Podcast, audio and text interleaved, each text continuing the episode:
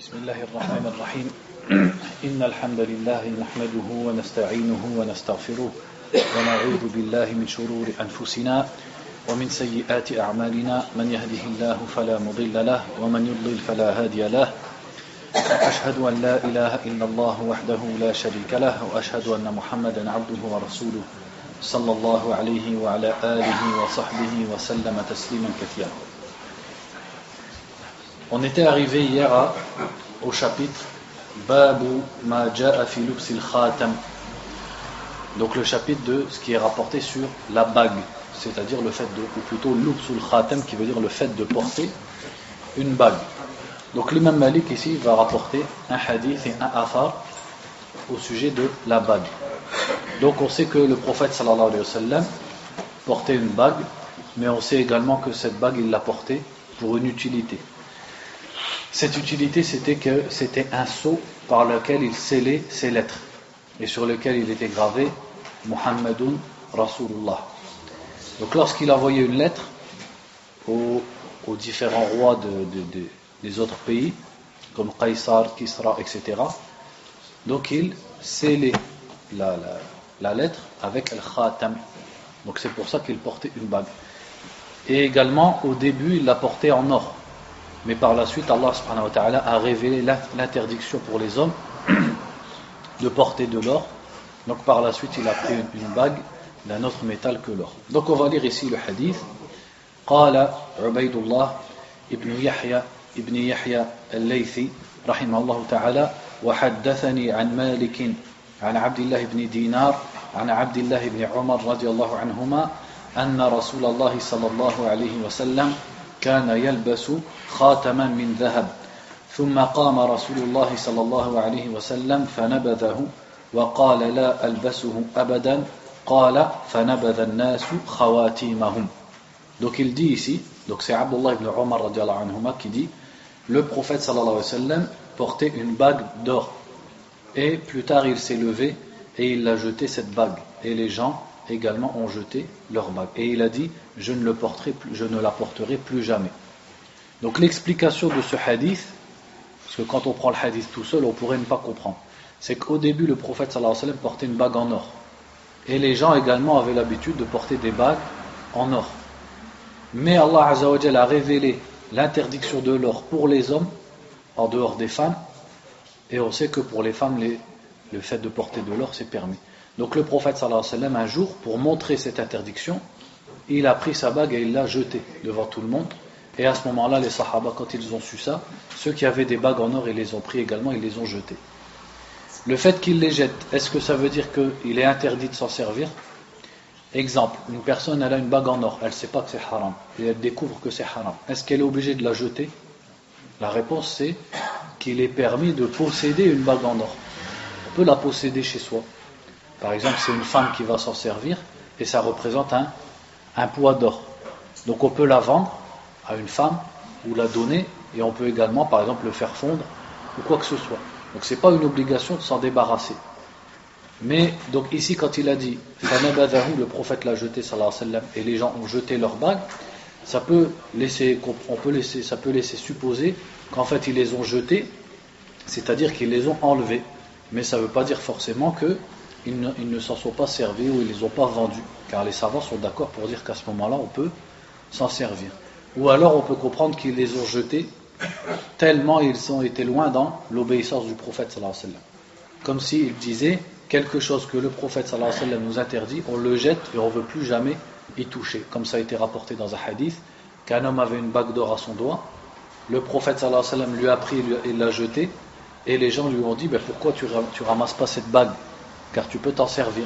Et effectivement, il est halal à ce moment-là de s'en servir, il peut la vendre, etc. Et il a dit, jamais je ne reprendrai, quelque chose que le prophète sallallahu alayhi wa sallam a jeté.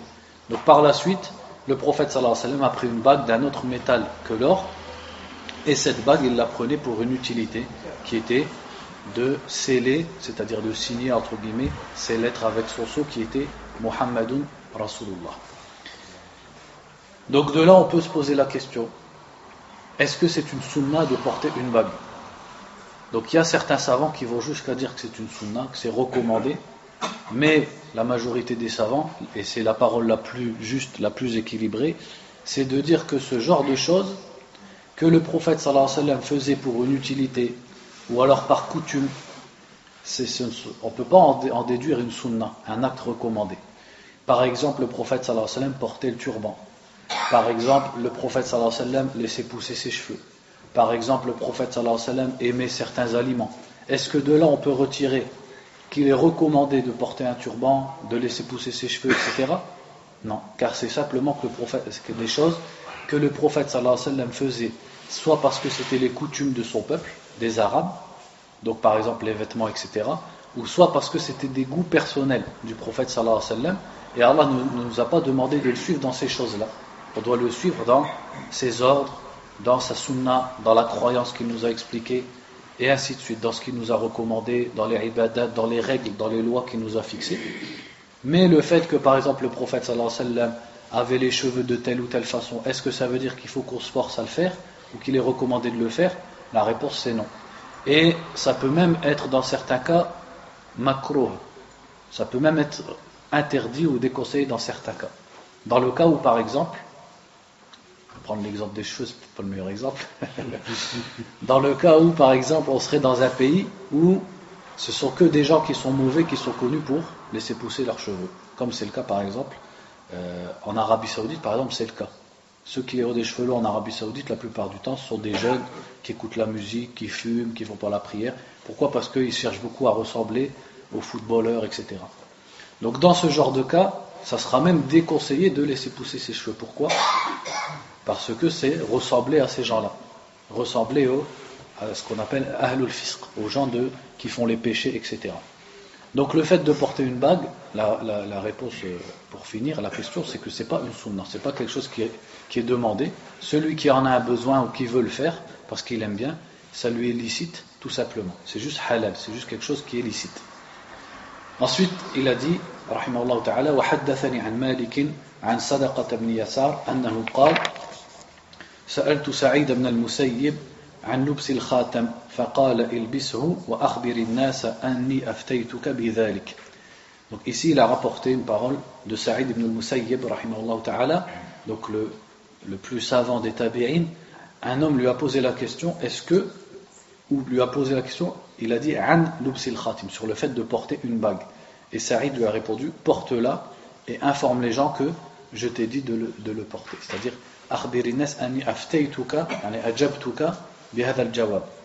il a dit dis aux gens que je t'ai dit cette réponse.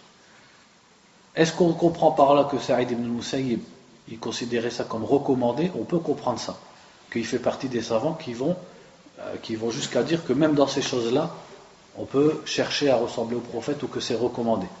Mais ce qu'on peut comprendre aussi c'est qu'il était connu des gens du chêne à l'époque des salafs qu'il déconseillait ou carrément ils interdisaient le fait de porter une bague pour les hommes, même si elle n'était pas en or. Et ils disaient que c'était seulement permis pour sultan, c'est-à-dire pour, un gouverneur, quelqu'un qui a une autorité. Donc certains savants de Médine ou d'autres contrées, pour répondre à ça, ben, ils disaient aux gens, par exemple, porter une bague, c'est-à-dire comme pour faire comprendre aux gens que l'interdiction qui disent les gens aux chaînes, c'est pas quelque chose de fondé. Donc c'est pas dans le sens où c'est une sunna, c'est dans le sens pour faire comprendre aux gens que c'est pas interdit. Wallahu a'lam. Donc on passe au hadith suivant, au chapitre suivant.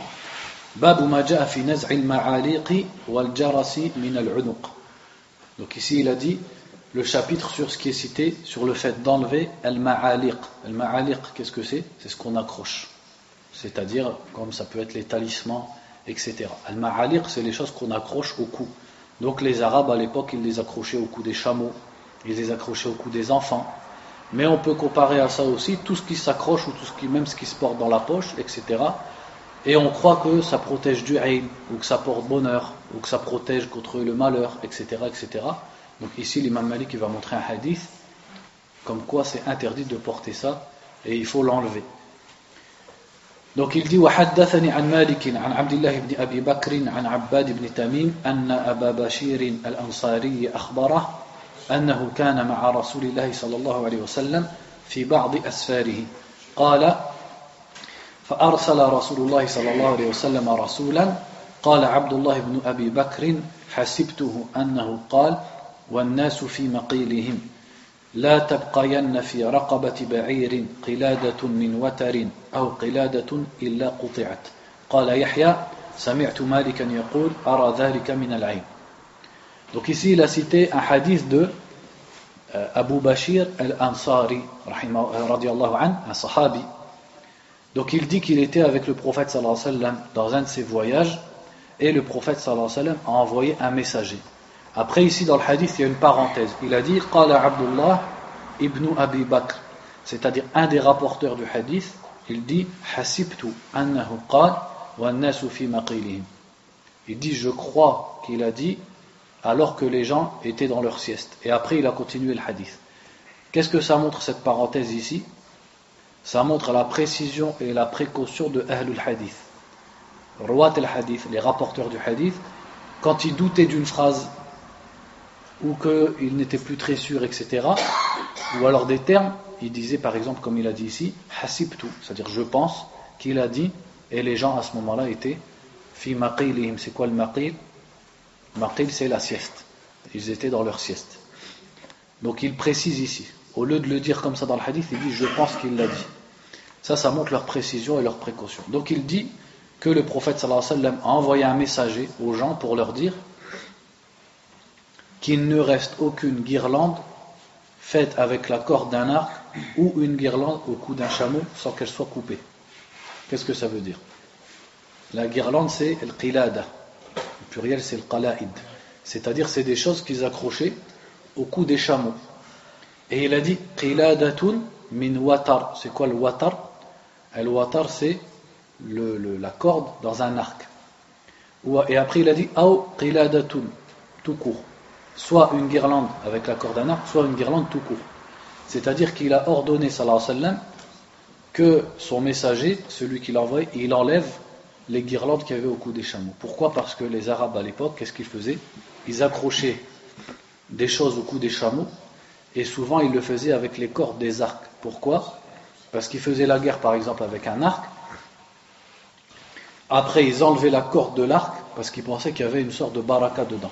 Parce qu'ils avaient fait la guerre avec et ils la mettaient au cou de leur chameau. Et ils pensaient que ça, ça les protégeait contre la haine, la maladie, etc. Donc le prophète sallallahu alayhi wa sallam, pour enlever cette mauvaise croyance, il a ordonné qu'on les enlève pour barrer la route à ce genre de croyance. Donc ça nous montre que, comme c'est expliqué dans d'autres hadiths, celui qui accroche quelque chose à son cou, ou au cou d'un animal, ou d'un enfant, ou alors il le met dans sa poche, ou sous son oreiller, ou à sa voiture, ou à sa maison, et il croit que ça va lui porter bonheur, ou ça va le protéger contre la haine, ou ça va le protéger contre le mal, etc., ça c'est interdit, c'est contraire à l'islam, et le prophète a même dit que c'était du shirk. Quand il a dit sallallahu alayhi wa sallam Inna ruqa wa tama'ima wa tiwalata shirk. C'est-à-dire il a cité trois choses qui font partie du shirk et il a dit at-tama'im. At-tama'im qu'est-ce que c'est? C'est tout ce qu'on peut porter ou accrocher et on pense que ça nous protège contre la haine ou contre le malheur ou alors que ça porte bonheur, etc. Le prophète sallallahu alayhi wa sallam a dit que ça faisait partie du shirk. Et il a dit dans un autre hadith.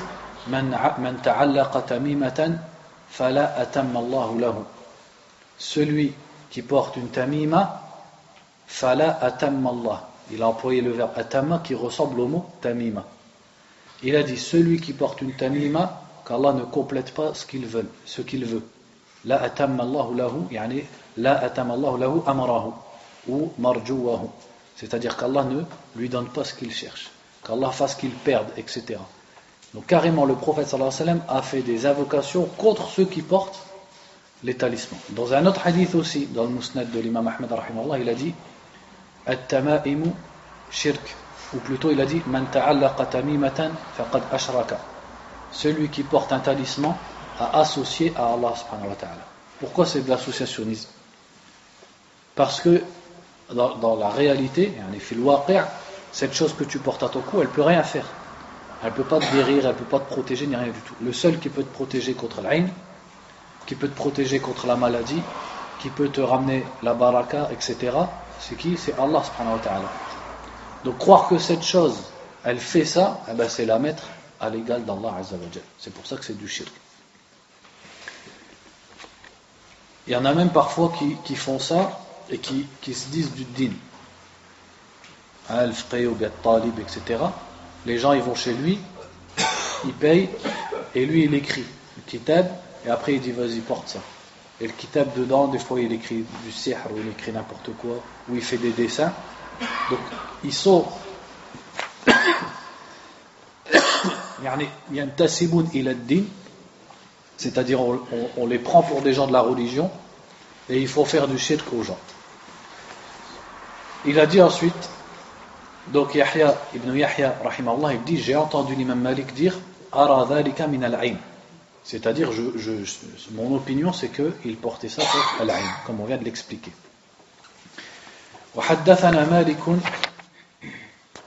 Ce hadith, on ne va pas le lire parce qu'il n'est pas dans le muatta de Yahya ibn Yahya, donc on va le passer. Donc on passe à un nouveau chapitre ici. Donc en fait pour vous répéter comment le muwatta il est divisé, à la fin du muwatta on a kitab al-jami'. Al-jami' ça veut dire c'est divers, il y a plein de sujets différents. Et dans kitab al-jami' il y a kitab kada, kitab kada, kitab kada. C'est-à-dire kitab ça veut dire c'est un grand chapitre. En dessous il y a encore des chapitres qu'il a également appelé kitab. Par exemple là on vient de finir Kitabu Sifatin Nabi sallallahu alayhi wa sallam. Le kitab, c'est-à-dire le chapitre entre guillemets de la description du prophète sallallahu alayhi wa sallam. Et maintenant, on passe à Kitabul Ain. Donc c'est toujours dans Kitab al-Jami' mais c'est un nouveau chapitre qui s'appelle Kitabul Ain. Al-Ain, ici l'imam Malik rahimahullah a consacré tout un chapitre à des hadiths qui parlent de l'Ain.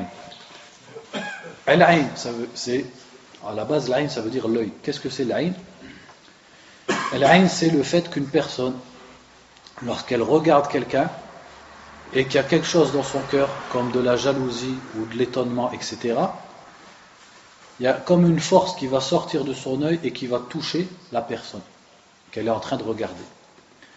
Et cette force, elle peut tuer la personne, elle peut rendre malade la personne, elle peut la faire s'évanouir, elle peut lui donner mal au crâne, ça peut faire un mal petit comme ça peut faire un grand mal. Donc ça, c'est quelque chose qui existe. Celui qui ne veut pas croire à ça, eh ben on demande à Allah qu'il soit touché par l'aïn pour qu'il comprenne ce que c'est. Comme ça, il goûtera à ce que c'est. Et l'aïn, donc, le prophète sallallahu alayhi wa sallam a dit لو كان شيء سبق القدر لسبقه لسبقته العين S'il y a quelque chose qui devait passer avant le destin, car on sait qu'il n'y a rien qui passe avant le destin. Toute chose qui te touche, c'est parce qu'Allah l'a destiné. S'il y avait quelque chose qui était plus fort que le destin, ça aurait été l'aïn. c'est-à-dire, il a dit ça pour exagérer, pour montrer à quel point le aïn, il existe. Et il a dit. Le aïn est une vérité. Donc le aïn, ça existe. Donc c'est un mal qu'on fait par les yeux. Et il y a certaines personnes qui sont plus ou moins fortes dans l'aïn. C'est-à-dire, il y a certaines personnes, Allah Azzawajal c'est mieux pourquoi, qui font l'aïn facilement. Quand il regarde quelqu'un, il va facilement le toucher soit à cause de sa jalousie, ou Allah ça peut être autre chose. Il y a également des personnes qui sont facilement touchées par l'aïn. Il y en a qui le font facilement, et il y en a qui sont facilement touchés. Et l'aïn, comment on va s'en protéger? Premièrement, l'aïn, on ne se protège pas du aïn avec le wiswas, en disant toujours, chaque fois que quelqu'un me regarde, dis mashallah, dis Allah barik, il va me faire l'aïn, etc., etc. À tel point où il y a des gens, ils s'empêchent de vivre il va pas s'acheter une belle voiture, il va pas juste pour l'aïn, parce qu'il craint l'aïn. Là, c'est ça, c'est de l'exagération. Ça, c'est exagéré. S'il veut faire comme ça, et eh bien également, il ne doit pas sortir dehors serrer la main aux gens, parce qu'il doit avoir peur des maladies. Il faut qu'il reste chez lui, il vit plus. Ça, c'est de l'exagération dans l'aïn. Donc l'aïn, ça existe, mais ce qui existe également, c'est le fait d'avoir confiance en Allah. Donc la plus grande cause pour être protégé du haïn, c'est même pas le ruqya, c'est d'abord être tawhid. Le fait que la personne elle a confiance en Allah, elle croit qu'Allah subhanahu wa il va la protéger. Et ensuite il y a le dua et al-athkar. Le fait que quand la personne elle sort de chez elle, elle dit Bismillah kharajna, etc. Elle dit la dua. Que quand elle obtient un vêtement ou une voiture, elle fait la dua. Qu'Allah lui donne la baraka, etc. etc. Donc la confiance en Allah avec dua, ça te protège du haïn par la permission d'Allah subhanahu. Allah va te protéger du haïn. Et une fois que le haïn t'a touché, comment on le guérit? Quel sabab on va faire pour qu'Allah le guérisse? Avec al-ruqya, c'est-à-dire avec la lecture du Coran tout simplement. Donc on va voir maintenant qu'on a expliqué cette petite introduction, on va, euh, on va lire les hadiths. Donc il dit premièrement Babul wudu min al Le premier sous-chapitre c'est les ablutions contre al Ici quand il a dit min al min ici veut dire bisabab al c'est-à-dire à cause du ayn. Une fois que le ayn a touché, al-wudu, on va faire l'wudu pour le guérir. On va voir comment. وحدثني يحيى عن مالك عن محمد بن أبي أمامة بن سهل بن حنيف أنه سمع أباه يقول اغتسل أبي سهل بن حنيف بالخرار الخرار c'est un endroit près de Al-Juhfa qui est le miqat, c'est-à-dire l'endroit d'où les gens du Chêne, les gens du Maghreb, les gens d'Égypte, quand ils vont au Hajj, ils doivent faire leur ihram. Donc c'est un endroit qui est un peu éloigné de Médine. Donc il a dit Irtasal Abi bil Donc celui qui rapporte le hadith, c'est le fils de Sahel ibn Hunayf. Sahel ibn Hunayf, c'était un sahabi. Donc il dit Mon père s'est lavé dans un endroit qui s'appelle Al-Kharrar. Donc il a enlevé un, manteau qui était sur lui, il s'est dénudé.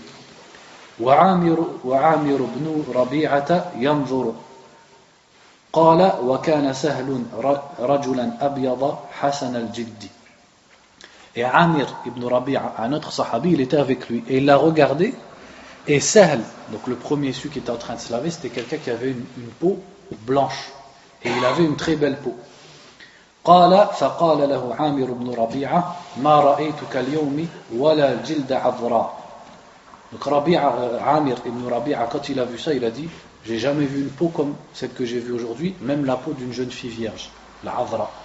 Il dit, même une jeune fille, j'ai pas encore vu une peau comme la tienne. Donc il lui a dit ça, il, il était étonné de la qualité, la beauté de la peau de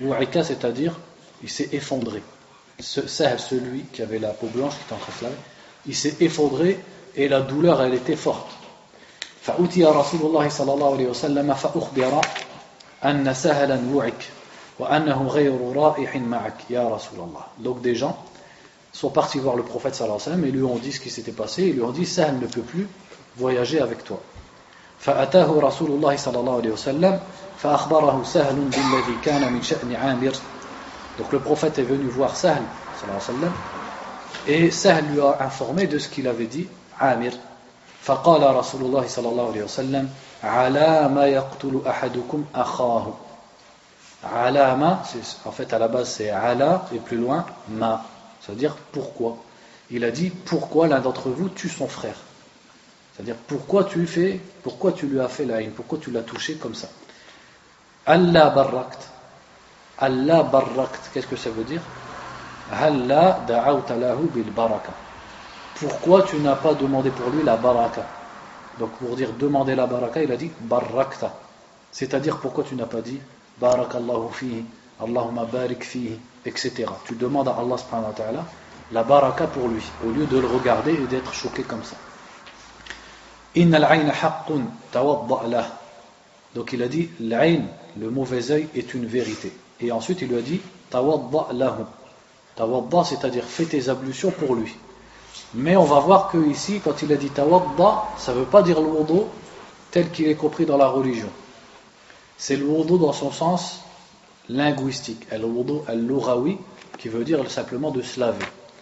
فتوضأ له عامر فراح سهل مع رسول الله صلى الله عليه وسلم ليس به بأس donc il a fait son lavage entre guillemets son wudu et Amir est reparti avec le prophète comme s'il n'avait jamais rien eu il n'avait pas mal c'est-à-dire que Amir s'est lavé avec l'eau, euh, plutôt Sahl s'est lavé avec l'eau avec laquelle Amir avait fait le wudu. Mais on va voir que le wudu ici, c'est pas le wudu dans le sens comme on fait pour la salat. On va lire le hadith d'après parce que c'est le même. وحدثني مالك عن ابن شهاب عن أبي أمامة بن سهل بن حنيف أنه قال رأى عامر بن ربيعة سهل بن حنيف يغتسل فقال ما رأيتك اليوم ولا جلد مخبأة فلبط Donc il dit ici, c'est le même hadith, il dit donc Amir euh, a vu un jour Sahl ibn Hunayf en train de se laver et il a dit Je n'ai jamais vu une peau comme celle d'aujourd'hui. Même, il a dit Wala jilda mukhabba'atin. Mukhabba'a, qu'est-ce que c'est Caché. C'est-à-dire une fille, une vierge, parce qu'à l'époque, une jeune fille vierge, elle ne sort jamais de chez elle. Donc le soleil, il ne lui a pas encore touché sa peau, sa peau, elle est encore, elle est nette. Elle n'a pas encore été touchée, parce que le soleil, c'est ça aussi qui donne une mauvaise peau. Donc la fille qui est toujours chez elle, déjà c'est une femme, en plus elle reste toujours chez elle, et en plus le soleil, il la touche jamais. Donc sa peau, elle est encore intacte. Donc il a dit, mukhabba'a, ça veut dire caché, une fille cachée. J'ai jamais vu une peau comme ça, même pas la, la peau d'une fille cachée. Falubita sahlun. Lubita, c'est comme wa'ika, c'est-à-dire il est tombé. فأتي رسول الله صلى الله عليه وسلم فقيل يا رسول الله هل لك في سهل بن حنيف والله ما يرفع رأسه Donc le prophète est venu, ou plutôt on est venu voir le prophète sallallahu alayhi wa sallam, on lui a dit Est-ce que tu peux faire quelque chose pour Sahl ibn Hunayf il ne, il ne lève même plus la tête. C'est-à-dire qu'il était complètement KO, comme on dit, par terre. فقال هل تتهمون له أحدا فقالوا نتهم عامر بن ربيعة Donc il leur a dit aux gens qui sont venus le voir, est-ce que tattahimun, c'est-à-dire est-ce que vous accusez quelqu'un, ce qui veut dire par là, est-ce que vous soupçonnez quelqu'un qui lui a fait l'aïn Et ils ont dit, na'am, oui, Amir ibn Rabi'a. Ici, est-ce que quand le prophète sallallahu alayhi wa sallam demande, est-ce que c'est juste des soupçons? Sur quoi ils se sont basés pour dire Amir? On le comprend avec l'autre, ou même avec ce hadith, quand il a dit Je n'ai jamais vu quelqu'un comme ça, même une fille vierge. Donc le fait qu'il dise ça et il est avec Sahl, de là on pouvait comprendre que c'est lui qui a mis l'aïn. Parce que dès qu'il a dit ça, Sahl il est tombé. Qu'est-ce que ça veut dire? Ça veut dire que c'est pas à chaque fois que quelqu'un a du aïn ou qu'il a mal au crâne, il faut qu'il commence à chercher quelqu'un. Ah, peut-être c'est le voisin, peut-être c'est ma femme, peut-être. Il rentre dans le wiswas et dans le. Et Allah subhanahu wa ta'ala nous a dit Écartez-vous de la plupart des soupçons. Donc les soupçons c'est interdit. Mais là c'est parce qu'il y avait ce qu'on appelle al-qara'in Il y avait des signes qui ne trompaient pas, qui montraient que c'est lui. Donc dans ce cas, on peut chercher à savoir qui c'est. Mais si on ne sait pas, il n'y a, pas quelqu'un qui a dit et puis tout de suite la personne elle a eu mal ou elle est tombée, c'est deux jours plus tard qu'on se rend compte, etc. Il ne faut pas commencer à chercher, parce qu'on ne peut pas savoir. Parce qu'après on va commencer à accuser, à soupçonner des gens sans raison. قالوا نتهم عامر بن ربيعة قال فدعا رسول الله صلى الله عليه وسلم عامر فتغيظ عليه وقال على ما يقتل أحدكم أخاه ألا بركت اغتسل له Donc ils ont appelé Amir et le prophète sallallahu alayhi wa sallam s'est mis en colère contre lui. C'est le même hadith, c'est la même histoire. Et il lui a dit Pourquoi l'un d'entre vous tue son frère Pourquoi n'as-tu pas invoqué la bénédiction d'Allah Et il lui a dit Irtasil lahu. Donc dans l'autre version, il avait dit Tawadda lahu. Et là il dit Irtasil. Le sens il est le même parce qu'on va voir que ce qui est voulu par là, c'est pas le wudu ou bien le rousl qu'on fait pour la salat. فغسل عامر وجهه ويديه ومرفقيه وركبتيه وأطراف رجليه وداخلة إزاره في قدح Donc Amir a lavé son visage, ses mains, ses coudes, ses genoux, les bouts de ses pieds, et il a dit Dakhilata izari. Dakhilata izar, quand il mettait l'izar, izar qu'est-ce que c'est? C'est un grand carré ou un grand morceau de tissu, et on l'enroule autour de la taille. C'est comme ça que les Arabes s'habillaient à l'époque et après on attache la taille. Donc le premier morceau qui va toucher la taille, celui qu'on va coller à la peau, ça c'est dakhilatul izar, c'est-à-dire c'est la partie du izar qui est collée à la peau. Il faut pas comprendre par exemple l'intérieur du izar, etc. Non, c'est ce qui est à la taille du izar. Donc il a lavé cet endroit-là, c'est-à-dire la taille, il a lavé sa taille à lui. Tout ça dans un qadah. Le qadah, c'est-à-dire, c'est un récipient pour une personne. C'est comme un verre.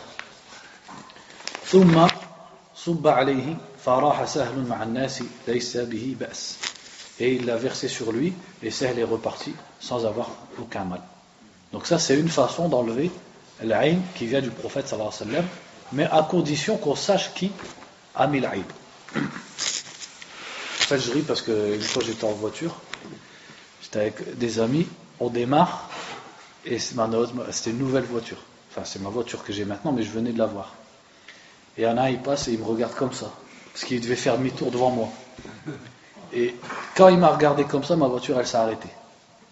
Et je pouvais plus tourner le volant, j'ai dû la mettre sur le côté et tout. Et il s'est arrêté. Je lui dis Qu'est-ce qu'il t'a fait? Et il m'a dit, en fait, quand j'ai regardé ta voiture, je dis Qu'est-ce que c'est que cette caisse En fait, il était étonné que j'avais réussi à m'acheter une voiture. Et c'était un boulon, le boulon de la, je sais plus quoi, la courroie de, pas l'alternateur, l'autre, qui avait, complètement cassé en fait. Donc je ne lui ai pas fait faire l'eau parce que le boulon était cassé, il fallait le remplacer. Mais ça me rappelle cette histoire. Donc il dit ensuite Babu al-ruqyati min Donc après nous avoir parlé des ablutions contre l'Aïn, maintenant il nous parle de al-ruqya min al-ayn. Al-ruqya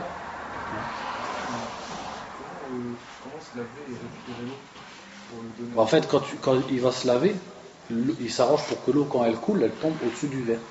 Par exemple, il va prendre l'eau, là il y a le récipient, sa main il la lave au-dessus, son visage il le lave au-dessus, et voilà, l'eau elle coule dans le, dans le récipient. Donc maintenant il nous parle de ar-ruqya min al c'est-à-dire la ruqya contre le mauvais œil. Ar-ruqya qu'est-ce que c'est? Qu'est-ce qu'on appelle ar-ruqya? Ar-ruqya c'est l'incantation, ou alors ils disent aussi l'exorcisme, c'est le fait de réciter le Coran ou réciter des invocations pour Allah pour qu'il guérisse une personne ou même la propre personne, la personne qui fait la ruqya, qu'il la guérisse contre l'aïn ou alors contre al-junun ou le mas ou sara, c'est-à-dire la possession de par un djinn ou la sorcellerie ou même les maladies qui sont entre guillemets entre guillemets normales. Même les maladies normales, on peut les soigner avec al-ruqya. En plus, comme il le dit le Cheikh Abdelkarim al-Khudayr dans son cours où il explique le muatta, parce que c'est un des cours que j'utilise pour préparer le cours, il dit il y a beaucoup de maladies actuelles, en vérité elles, viennent du haï. Et il dit par exemple quand on observe le cancer, le cancer ça frappe de façon trop soudaine. Une personne est en bonne santé et d'un seul coup elle attrape une maladie qui est complètement grave et il meurt au bout de deux semaines. Donc il dit il n'est pas impossible que dans certains cas ça vienne du haïn. Et effectivement, le haïn, comme on a dit, ça peut aller jusqu'à tuer. Donc ça coûte rien à une personne qui est malade d'essayer de faire un ruqya, même si elle se le fait à elle-même, peut-être que c'est que du haïn. Si c'est que du ça partira, inshallah ta'ala, avec la ruqya. Il dit ici, ar-ruqya. premièrement, il faut bien s'habituer à dire le mot ruqya. Parce qu'il y a beaucoup de gens qui disent ruqya, il y en a qui disent ruqayya, ils ne savent pas prononcer le mot. On dit ruqya, ruqya, avec une, une sur le qaf, ruqya. Donc, ruqya, elle a des conditions également, quand on va faire ruqya, quel que soit le mal pour lequel on l'a fait. Et ces conditions, c'est que premièrement, elle soit faite en langue arabe, pour qu'on comprenne ce que la personne, elle dit. Parce que si on ne comprend pas ce que la personne, elle dit, il est possible que la personne, ce soit un charlatan, et qu'en vérité, il soit en train de réciter des prières qui sont destinées non pas à Allah mais au shayatin. C'est comme ça qu'on reconnaît le musha'wid. Quand il parle, il parle à toute vitesse et on ne comprend rien à ce qu'il dit. Il dit des choses qui sont incompréhensibles. C'est parce que ce sont des paroles par lesquelles il va rentrer en contact et il va se soumettre ou adorer les shayatin. C'est pour ça qu'on ne comprend pas. Donc il faut qu'elle soit en arabe, que ce soit quelque chose de clair, et également qu'elle soit avec ce qui vient de l'wahi, la révélation. Donc par exemple la lecture du Coran, ou alors les, les les invocations qui ont été rapportées dans les hadiths, ou même s'il fait des du'a avec ses propres termes, même si ce n'est pas forcément des invocations qui sont dans les hadiths, mais lui-même il dit par exemple Allahumma euh, shifa par exemple. Il dit de lui-même des termes pour guérir, pour qu'Allah guérisse la personne. Et il faut savoir aussi que al-ruqya, ce n'est qu'un sabab. C'est comme quand tu prends un médicament pour guérir. Donc la ruqya c'est un sabab. Et celui qui fait, qui donne la guérison, c'est Allah subhanahu wa ta'ala. C'est Allah al-shafi. Donc la ruqya, il faut la considérer comme, comme un médicament, comme un sabab. C'est comme quand tu prends un médicament et que tu veux guérir. Tu prends ce médicament, tu sais que ce médicament il soigne, mais il soigne par la permission d'Allah. Si Allah ne veut pas la guérison, n'importe quel médicament, il ne pourra pas fonctionner. Donc il en est de même pour Ar-Ruqya. Et Ar-Ruqya également, les savants ils disent que plus la personne qui fait ruqya, elle place sa confiance en Allah et sa foi est forte, et plus la ruqya va être efficace. C'est pour ça que dans beaucoup de hadiths, on voit les, ruqa, parce qu'on dit ruqa au pluriel, que les sahaba y faisaient, et on voit qu'elles marchaient aussitôt. Par exemple, quand euh, un sahabi il a récité la fatiha sur un bédouin, en plus kafir, et qui avait été piqué par un scorpion, et dès qu'il a récité un peu la fatiha, il a postillonné sur sa piqûre et il s'est levé direct. Il s'est levé directement. Pourquoi? Parce que les sahaba, c'était des gens qui avaient la confiance en Allah subhanahu wa ta'ala. Donc il dit ici, حدثني عن مالك عن حميد بن قيس المكي أنه قال دخل على رسول الله صلى الله عليه وسلم بابني جعفر ابن أبي طالب فقال لحاضنتهما ما لي أراهما ضارعين Donc ici il rapporte un hadith qui dit que euh, on est rentré, quelqu'un est entré chez le prophète sallallahu alayhi wa sallam avec les deux fils de Ja'far ibn Abi Talib. Donc Ja'far c'était le frère de Ali et de Aqil, donc le fils de Abu Talib, et il était mort dans la bataille de Mu'ta. Donc il a laissé derrière lui plusieurs enfants. Pour la parenthèse, la mère de ces deux enfants c'était Asma bint Umays, anha. Et Asma bint Umays, quand Ja'far est mort, elle s'est mariée avec Abu Bakr. Et quand Abu Bakr est mort, elle s'est mariée avec Ali. Anha. Donc quelqu'un est entré chez le prophète sallallahu alayhi wa sallam avec les deux fils de Ja'far.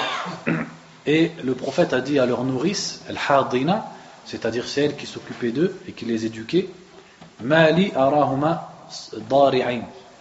Dari'ain yani nahifain. Il dit pourquoi je les vois aussi maigres. Ils étaient maigres, ils étaient faibles dans leur corpulence. فقالت حاضنتهما يا رسول الله إنه تسرع إليهما العين ولم يمنعنا أن نسترقي لهما إلا أننا لا ندري ما يوافقك من ذلك Et la nourrice a répondu au messager d'Allah L'aïn tasra'u ilayhima l'aïn. Ça veut dire, si on traduit ce qu'elle a dit, ça veut dire l'aïn les touche vite, ou va vite sur eux. C'est-à-dire, ils subissent fortement l'aïn. Donc il y a des personnes comme ça qui sont plus sensibles au aïn que d'autres. En fait, ça venait du aïn. Leur faiblesse, elle venait du aïn.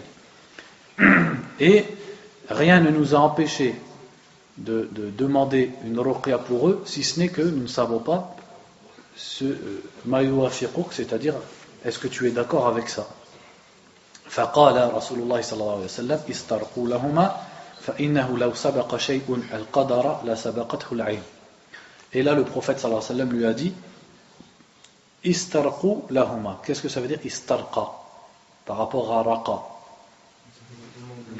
Voilà. Raqa, c'est faire la ruqa. Istarqa, c'est demander la ruqya.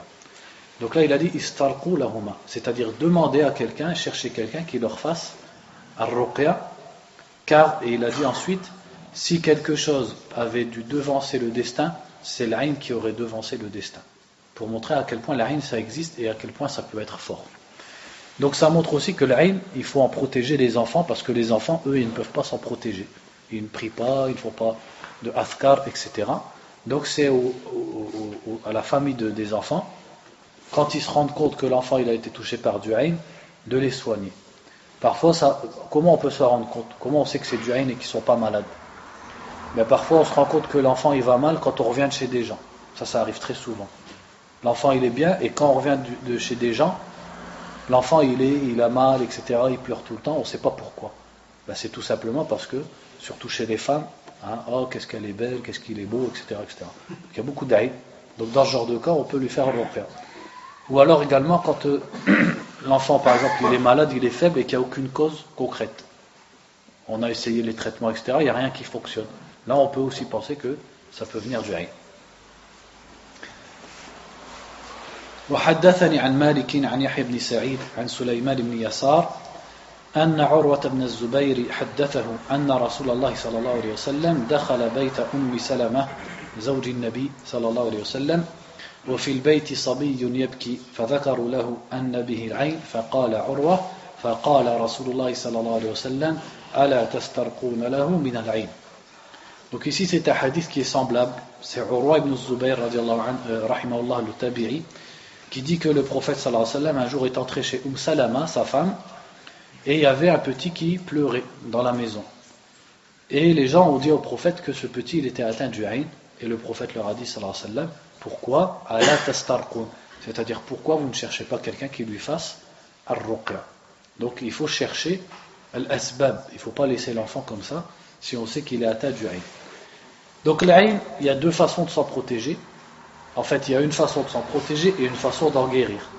Avant que le Aïn nous touche, comme on a dit, on s'en protège premièrement avec la confiance en Allah et aussi avec l'obéissance à Allah, le fait d'accomplir ses salawat à l'heure et le fait de dire les afkar et les invocations. Et une fois qu'il nous touche, il y a deux façons. Si on sait qu'il l'a fait, il se lave, comme on a vu, le visage, les mains, les coudes, les genoux, la taille, les pieds, et avec cette eau, on va, euh, on va passer cette eau sur la personne. Et si on ne sait pas, on fait ruqya. On fait ruqya avec, par exemple, al-mu'awwidhatayn, ou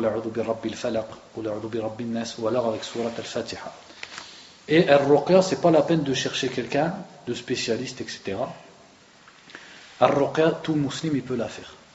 Si ce n'est qu'on peut se tourner vers quelqu'un parce qu'on sait par exemple que c'est un homme pieux, on espère que lui, Allah Azzawajal, il exauce sa ruqya, il exauce ses invocations, pourquoi pas? Sinon, il n'y a pas qu'une catégorie de personnes qui ont un don spécial. Al-ruqya, c'est quelque chose que tout musulman faire. Aussi maintenant, il y a beaucoup le phénomène de ce qu'on appelle al-ruqat, les gens qui sont spécialisés dans, dans la ruqya. Donc parfois on peut se dire le fait qu'ils soient spécialisés, ça peut aider.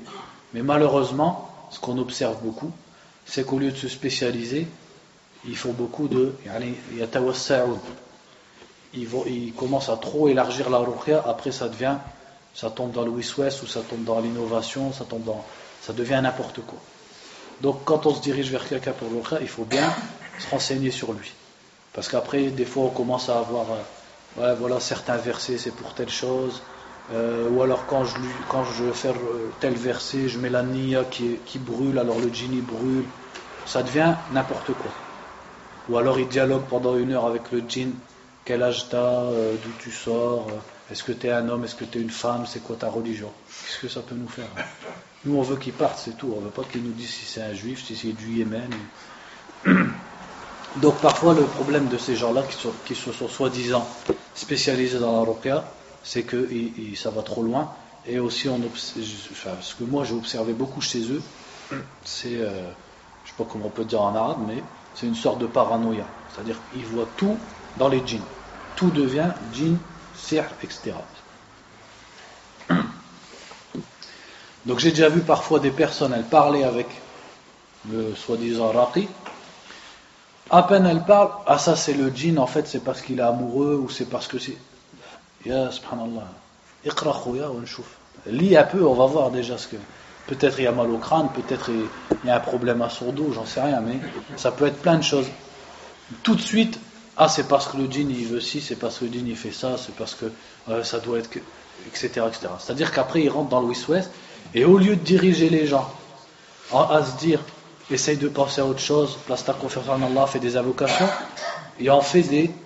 Il, fait, il, fait, il crée des gens qui sont qui pensent que par les djinns, qui voient que les djinns partout. Si sa voiture elle démarre plus, c'est un djinn. Si sa femme est en colère, c'est un djinn. Euh, S'il a oublié un truc, c'est à cause d'un djinn. Tout il devient avec les djinns. Et ça, il y a beaucoup de roqat, c'est de leur faute ça. Donc quand on demande roquer à quelqu'un, faut pas juste dire ouais c'est un raqi, il est spécialisé à roquer. Parce qu'il y en a beaucoup, c'est vrai, soi-disant spécialisé à roquer, mais en vérité, à force d'être soi-disant et de s'occuper que de ça, ben, en vérité, ils tombent dans des choses qui ne sont pas. Euh, ça, c'est pour ceux qui sont encore dans ce sunna. Alors, ceux qui sont dans le bid'a et dans le shirk, là, j'en parle même pas. Qui te disent, dis-moi, c'est quoi le nom de ta mère? Ou alors, euh, comme j'ai déjà vu, il y en a un comme ça sur Dakar, qu'est-ce qu'il fait? Il dit à la personne, regarde-moi dans l'œil, donc il se met face à face. En plus, c'était une femme. Lui, c'est un homme, il fait ça avec une femme. Il dit, tu te mets juste devant moi, comme ça, à cette distance et tu, mets une main sur ton œil et tu regardes bien dans mon œil. Et la sœur, quand elle a fait ça, elle a vu dans son œil, elle a vu des flammes, elle a vu des, têtes bizarres, etc. Ça, c'est un sahir, ça, c'est un moucher. C'est un charlatan. C'est un moucher, oui. Mais après, pendant une heure, il a lu le Coran. C'est-à-dire que il lit le Coran, comme ça, tu crois qu'il est bien, mais en vérité, c'est un... Ou alors, il dit, par exemple, euh, il dit une petite parole. Au moment où il lui dit de fermer l'œil, il dit une petite parole. Et quand le frère il lui a dit c'est quoi que tu viens de dire, il dit je peux pas te le dire, c'est un secret de mon grand-père, qui le tient de son père, etc. Donc ça, ça c'est ça c'est clair. Mais nous, on parle dans ceux qui sont Ahl Sunnah, mais malheureusement, ils font trop de, trop de trop de chichi, etc. Après, des fois, ils vont jusqu'à tabasser la personne. Ils se rendent pas compte que, et ça aussi, j'ai déjà vu le cas d'une personne, ils l'ont tellement tapé qu'après, il a eu des problèmes à l'hôpital. Euh, Quand la police ils vont venir, tu vas leur dire quoi? Que tu as fait un exorcisme? Qu'est-ce que tu vas leur dire Qu'il y avait un djinn dans le, dans le corps va, va dire ça au juge ou au policier maintenant. Donc, regardez les complications que ça peut amener. Donc, ar-ruqya, déjà, il faut chercher à la faire soi-même. Ou alors, si dans la famille ou dans le quartier, on connaît quelqu'un, on sait qu'il est droit dans la religion, il va tout le temps à la mosquée, etc., on lui demande à lui, et il n'y a pas besoin de, tout simplement, il lit, de toute façon, les sourates les plus efficaces pour le ruqya, ben, c'est celles que tout le monde connaît. Al-Fatiha, Qul a'udhu bi rabbil falaq, Qul a'udhu bi nas, c'est les sourates les plus efficaces pour le ruqya. C'est avec ces sourates-là que beaucoup de gens y guérissent. Qui ne connaît pas ces sourates-là? Bah, Parce qu'en fait, il dit qu'il tape le djinn. Le fait de taper le djinn comme ça, ça je dis pas que ça n'existe pas. Il y a des savants qui le faisaient. Mais il faut remettre les choses dans le contexte. Euh, les savants qui faisaient ça, à leur époque, s'il se passe quelque chose, s'il dit au qadi que euh, la personne elle est mejnoun, etc., le qadi il va comprendre. Mais toi, si demain, quelqu'un il s'étouffe, quelqu'un il se casse quelque chose, ou, il se fait, euh, comme j'avais vu, c'était genre comme un caillot de sang, ou je sais plus quoi, qu'est-ce que tu vas dire, toi, au, au juge ou au policier? Voilà, c'est ça le problème. Ça peut, tu peux risquer la prison, tu peux en- entamer la santé de la personne, etc. Donc il ne faut pas se prendre pour Ibn Taymiyyah, ta'ala. Ibn Taymiyyah, il frappait les djinns quand il faisait le ruqya, mais on n'est pas Ibn Taymiyyah. Ibn Taymiyyah, c'est- vrai, il frappait les djinns. Ibn Taymiyyah, c'est aussi celui, quand les Tatars ils ont envahi la Syrie, il était au premier rang, avec un- son épée, en train de dire aux gens, venez, on va se battre contre eux.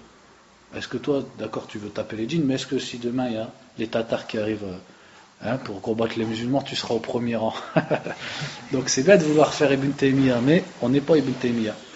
Il faut se contenter de ce qu'on peut faire. On lit, le, on lit le Coran, on fait des doigts, on patiente, etc. Donc il dit ensuite, وحدثني عن مالك non on l'a déjà lu celui-là donc il dit باب ما جاء في أجر المريض donc là il va plus parler du ayn maintenant on va parler de la maladie de façon générale Et l'imam Malik rahimallah dit le chapitre de ce qui est cité sur la récompense du malade c'est-à-dire que le malade a une récompense par, sa maladie et comme on va le voir de toute façon après tout malheur qui touche un musulman ça lui, vaut une récompense mais sur cette question, les savants ont divergé. Est-ce que quand le musulman est touché par la maladie, il a une récompense juste parce que la maladie le touche, sans regarder si après il patiente ou pas Et si après il patiente, il aura une récompense pour sa patience Et s'il patiente pas, il aura un péché pour s'être mis en colère contre le destin Mais il aura quand même la récompense d'avoir été touché par la maladie. Ou est-ce que la récompense de la maladie, elle est dans le cas où il patiente? En fait, ça sera pour sa patience qui sera récompensé. Donc il y a des savants qui ont dit le premier avis, il y en a qui ont dit le deuxième. En tous les cas, nous on comprend que celui qui est malade et qui patiente, de toute façon, il sera récompensé et ce sera un bien pour lui. Donc il dit حدثني عن مالك عن زيد بن أسلم عن عطاء بن يسار أن رسول الله صلى الله عليه وسلم قال إذا مرض العبد بعث الله إليه ملكين فقال انظرا ماذا يقول لعواد فقال انظرا ماذا يقول لعواده Donc ici dans le hadith, le prophète a dit sallallahu alayhi wa sallam, lorsqu'une personne est malade, Allah lui envoie deux anges. Et il dit aux anges, regardez ce qu'il dit à ses visiteurs. Uwad. Le Uwad c'est Zouwar, ceux qui viennent le voir.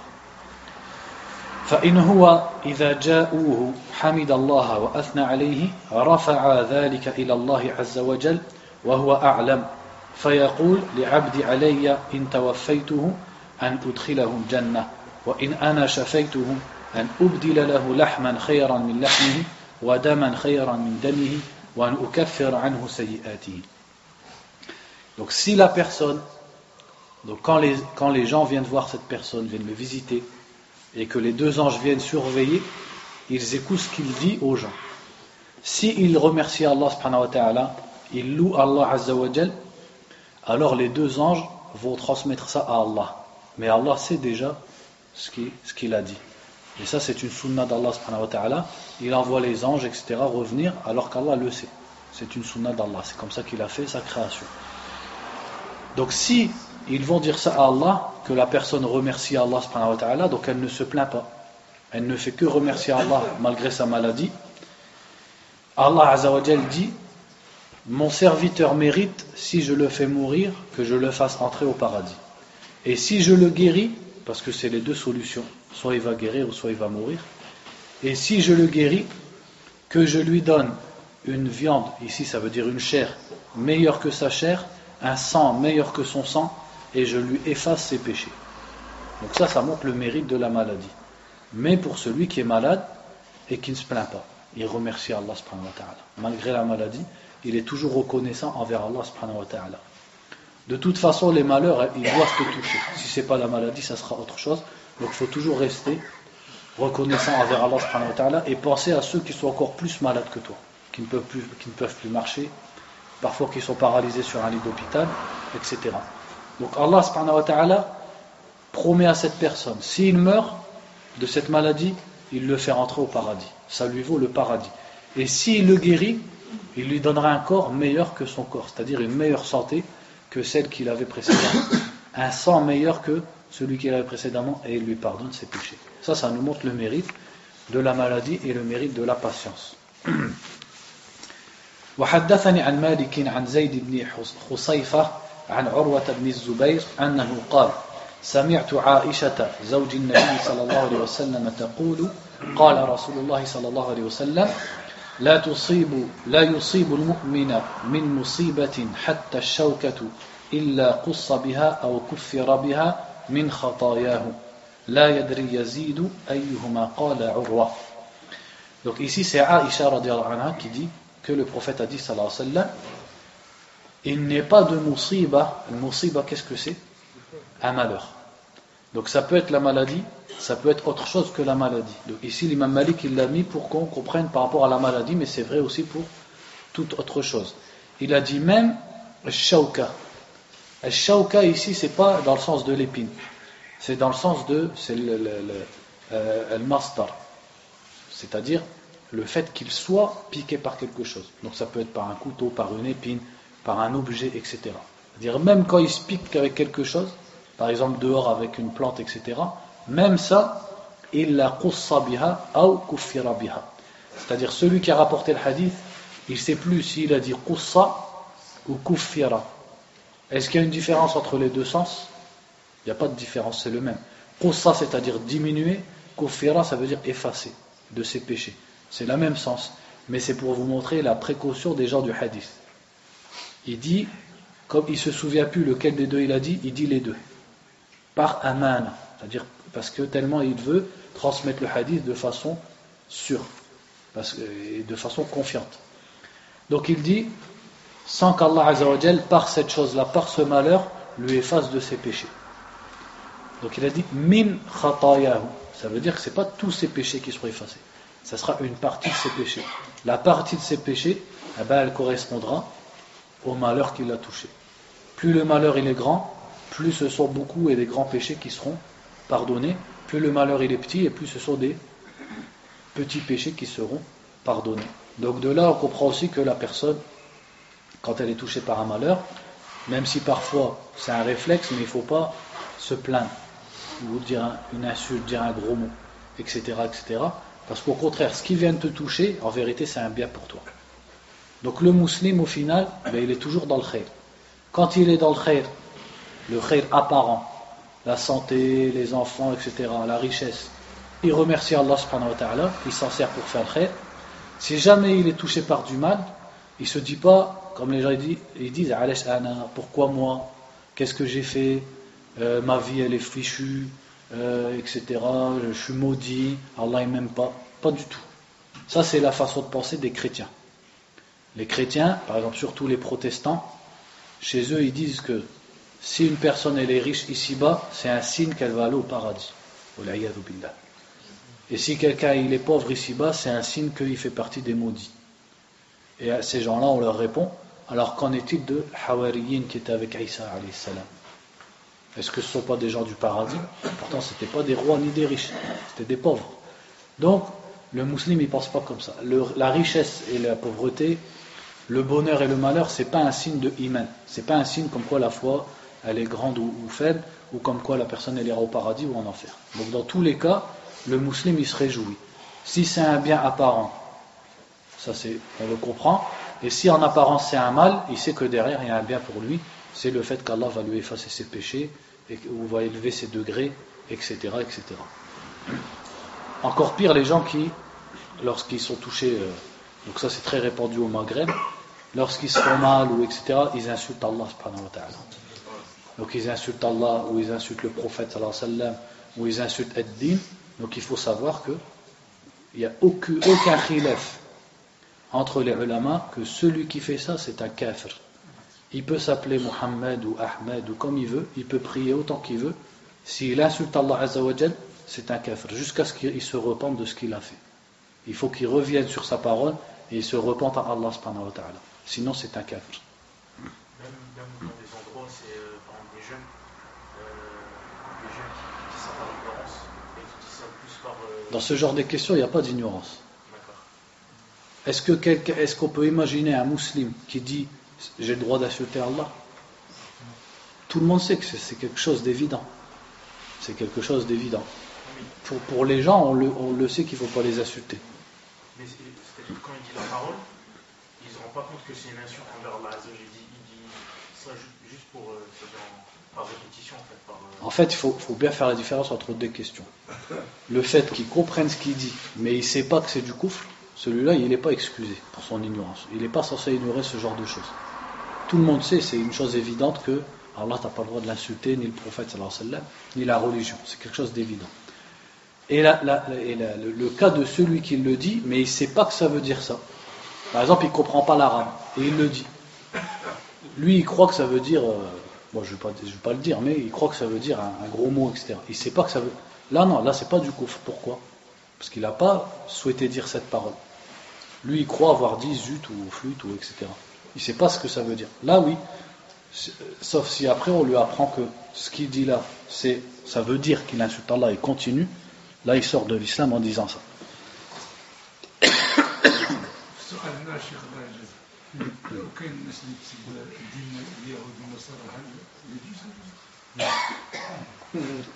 C'est-à-dire quand il s'énerve ou, comme ça.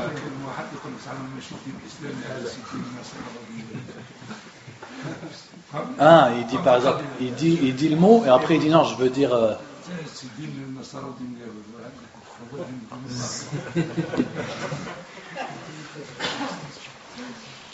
On va dire c'est pas interdit.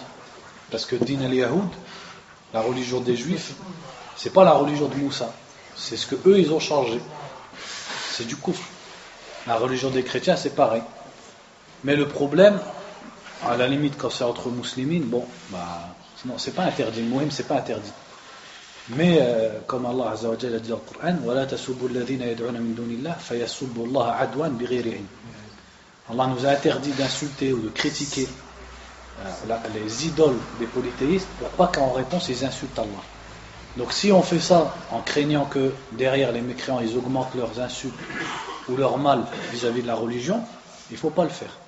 Même si à la base leur religion, bien sûr, on a le droit de la critiquer.